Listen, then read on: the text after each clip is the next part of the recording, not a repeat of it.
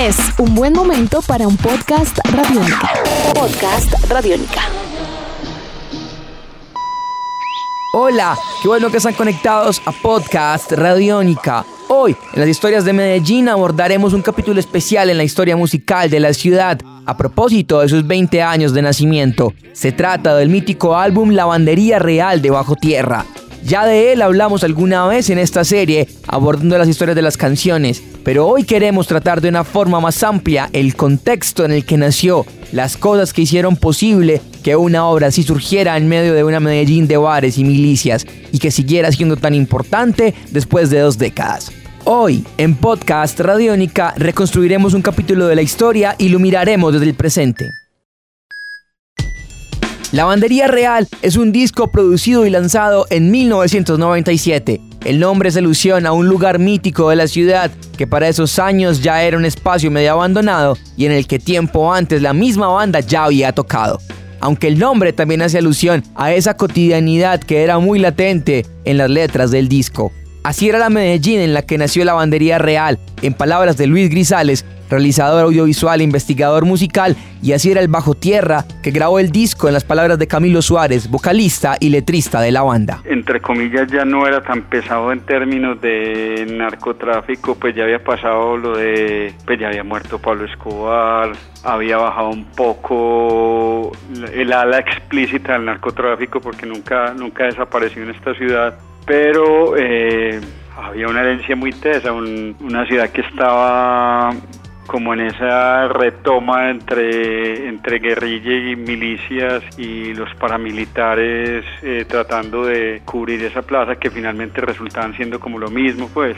Era como el comienzo, no sé, del éxodo de, la gente, de amigos, de vecinos que se, se iban a otro país porque, porque aquí ya sí como pocas oportunidades laborales, creo que toda esa época, eh, finalizando los, 80 y, todos esos 90, curiosamente, pese a la violencia, o yo creo que eso es lo que genera eh, la violencia como una especie de contracultura, existía mucha oferta de rock, pues muchas bandas de rock, muchos sitios donde podían tocar, donde se oía rock, pues así no se tocara. Pero Bajo Tierra para mí creo que tuvo un encanto adicional fueron los primeros en contar historias particulares.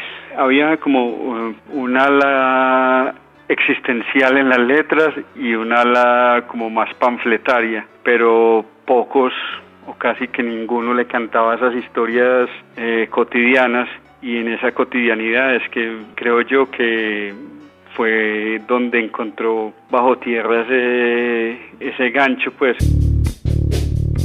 Y bueno, éramos personas jóvenes de 20 años más o menos todos y un poco más pues algunos y con una curiosidad enorme eh, oíamos mucha música de géneros distintos, esa apertura digamos comenzaba a establecerse como una especie de, de virtud de recepción porque pues eh, algunos eh, exploraban el punk, el new wave, eh, la salsa, eh, las músicas populares en general y buscábamos combinar o intercambiar eh, cosas que encontrábamos en, en algunos de esos géneros que nos llamaban la atención y que se ajustaban un poco a lo que queríamos hacer.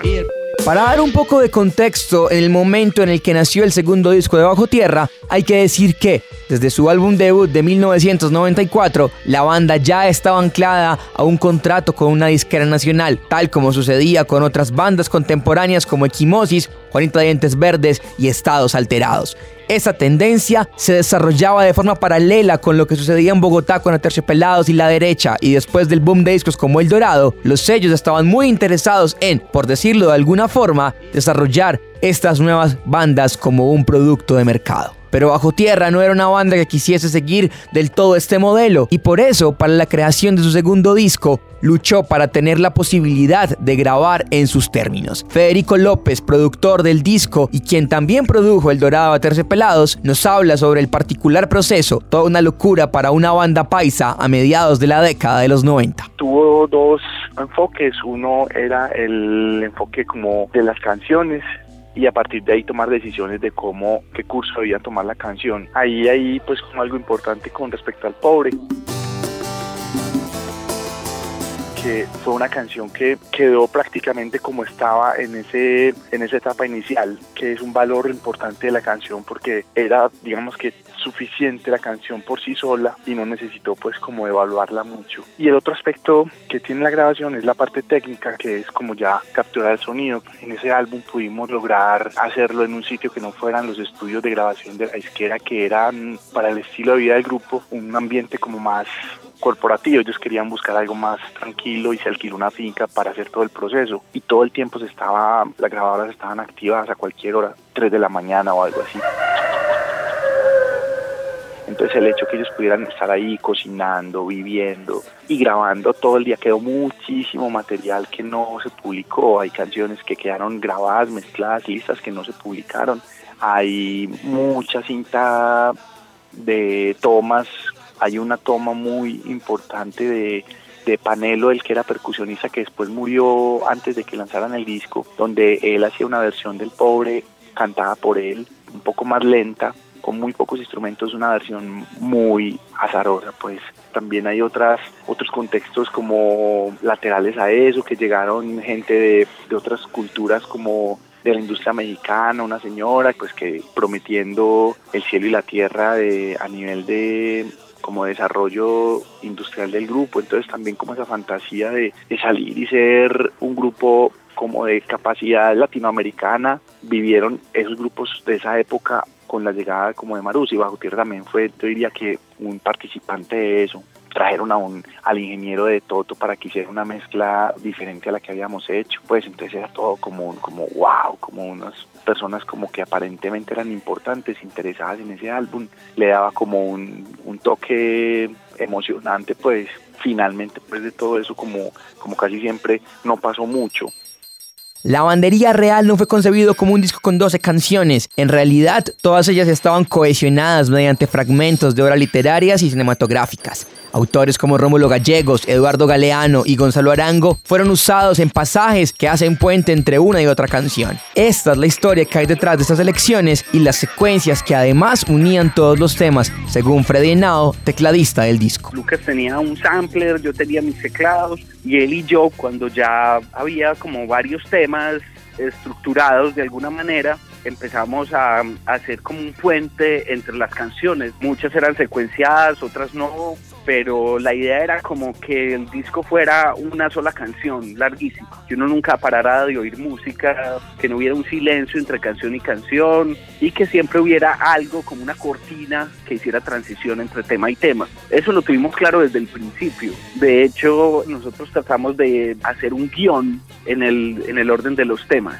como una película de una horita que dura el disco y eso fue lo que tratamos de hacer. Me acuerdo que al principio pusimos un pitico como de final de emisión de televisión, el ruido que aparecía después de ese final cuando había final de emisión eh, a la medianoche, el disco empieza en ese final de emisión, o sea, la película, el programa del disco empieza en ese final de emisión.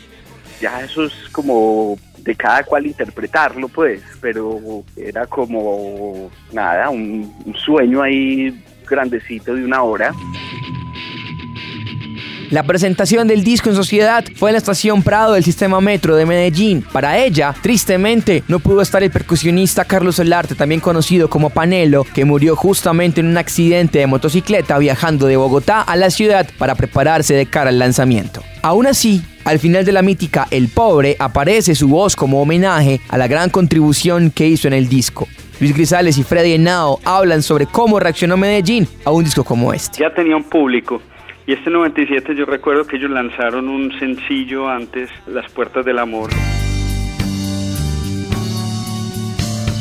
Que era como que um, un poquito lo que estaba para donde se dirigía la música y que ahora vivimos. Entonces el punquero que también compartía con la salsa, o sea, que sabía ir de un lado a otro, pues de salsa pong. Cuando hubo ese cambio grande, esa ruptura, como más allá de un género musical definido, etiquetado, y convertirse a lo, a lo que tenemos hoy, que son muchas fusiones de muchos ritmos colombianos, unos más sutiles, otros muy prefabricados, otros descaradamente copiados, pero fue una ruptura pues como de, o sea, no, no necesariamente vos tenés que oír punk o new wave o o rock and roll o metal, sino que tenía que estar abierto a otros sonidos. Entonces mira que creo que ese lanzamiento fue tenía algo medio medio salsero, eh, no era rock como tal, y eso enganchó más gente, enganchó a esa gente que estaba ya buscando otras alternativas musicales. La bandería real fue muy muy bien recibido, y teníamos un público muy como muy fiel y creo que se iban sumando personas en la medida que oían canciones. El primer disco creo que tuvo muy buena acogida, pero en el segundo creo que se, eso se aumentó un poco más. De pronto habían algunos elementos nuevos, ya la banda estaba un poquito más más sólida, más definida. Metimos ese elemento de los vientos en el disco, que eso es un ponche buenísimo en realidad eso, eso pega muy duro y creo que fue una, una decisión acertada y el público lo recibió muy bien en cuanto a que sintió la fuerza del disco por medio de ese elemento, creo yo. Y también como ese lo que hablaba ahora de la cotidianidad pues en sus letras. Además de esa evolución y, tener su propia identidad, su propio sello como banda, todas las condiciones se dieron. Era el momento propicio para que saliera una banda como Bajo Tierra, había infraestructura en, emisoras, en, lugares para tocar, en sitios para oír la música. Ahí cayó bajo tierra y, creo que ese fue el gran éxito.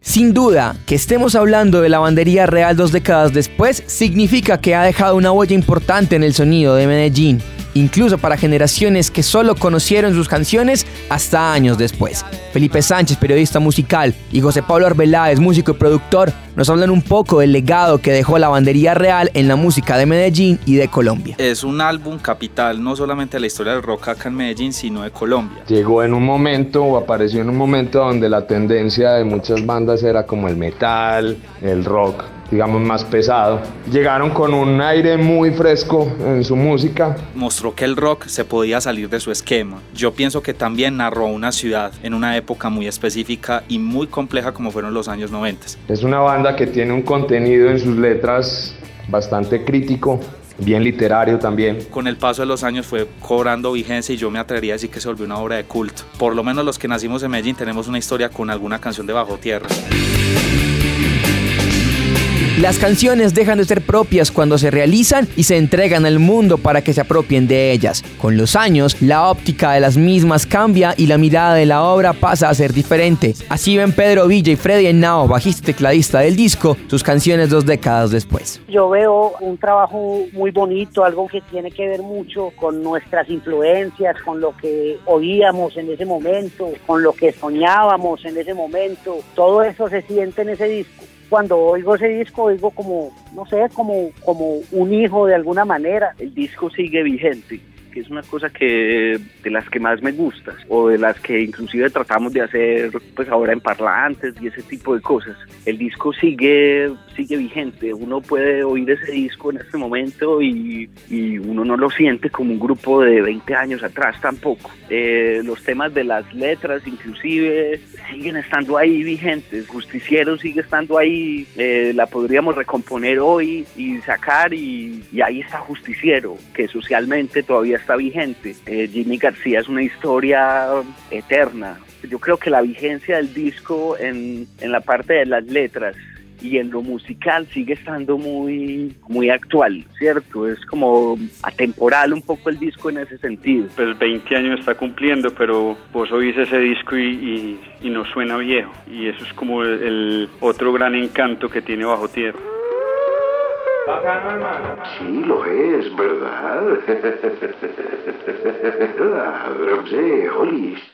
¿Cómo iba la tonada?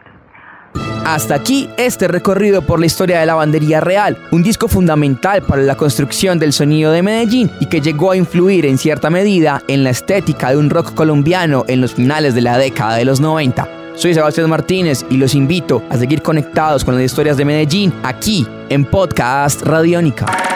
Nuestros podcasts están en radionica.rocks, en iTunes, en RTVC Play y en nuestra app Radiónica para Android y iPhone. Podcast Radiónica.